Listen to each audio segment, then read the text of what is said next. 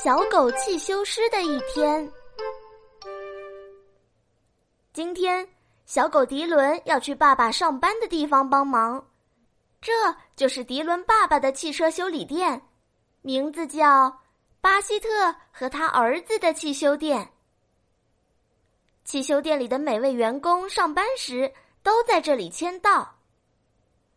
大部分带轮子的东西，汽修师们都能修。这辆大货车爆胎了，这辆小轿车的报警器失灵了，一群母鸡在这辆公交车的引擎盖底下安了家。汽修师通常通过检查底盘来发现汽车的问题。修车的方法有很多种，比如野牛泰森就认为最好的方式就是用简易扳手敲敲打打。这些是汽修师们经常用到的：钳子、简易扳手、活动扳手、螺栓和螺母、备胎、油壶和微笑服务。大多数客户对汽修师们的工作很满意，不过偶尔也会遇到客户发脾气的情况。小狗迪伦觉得他很快就能成长为一名专业的汽修师。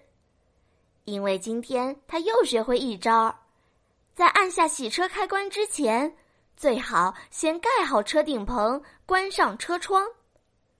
有时候，汽修店里也会变得很安静、清闲，汽修师们可以借机休整一下。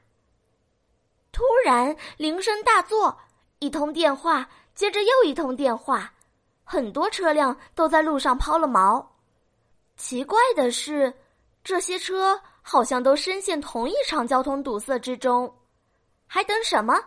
汽修师们大显身手的时刻到了，马上出发！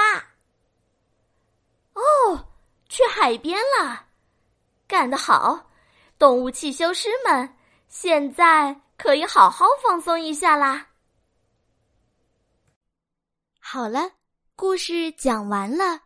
又到了小林姐姐说晚安的时间，亲爱的小宝贝，睡吧，晚安。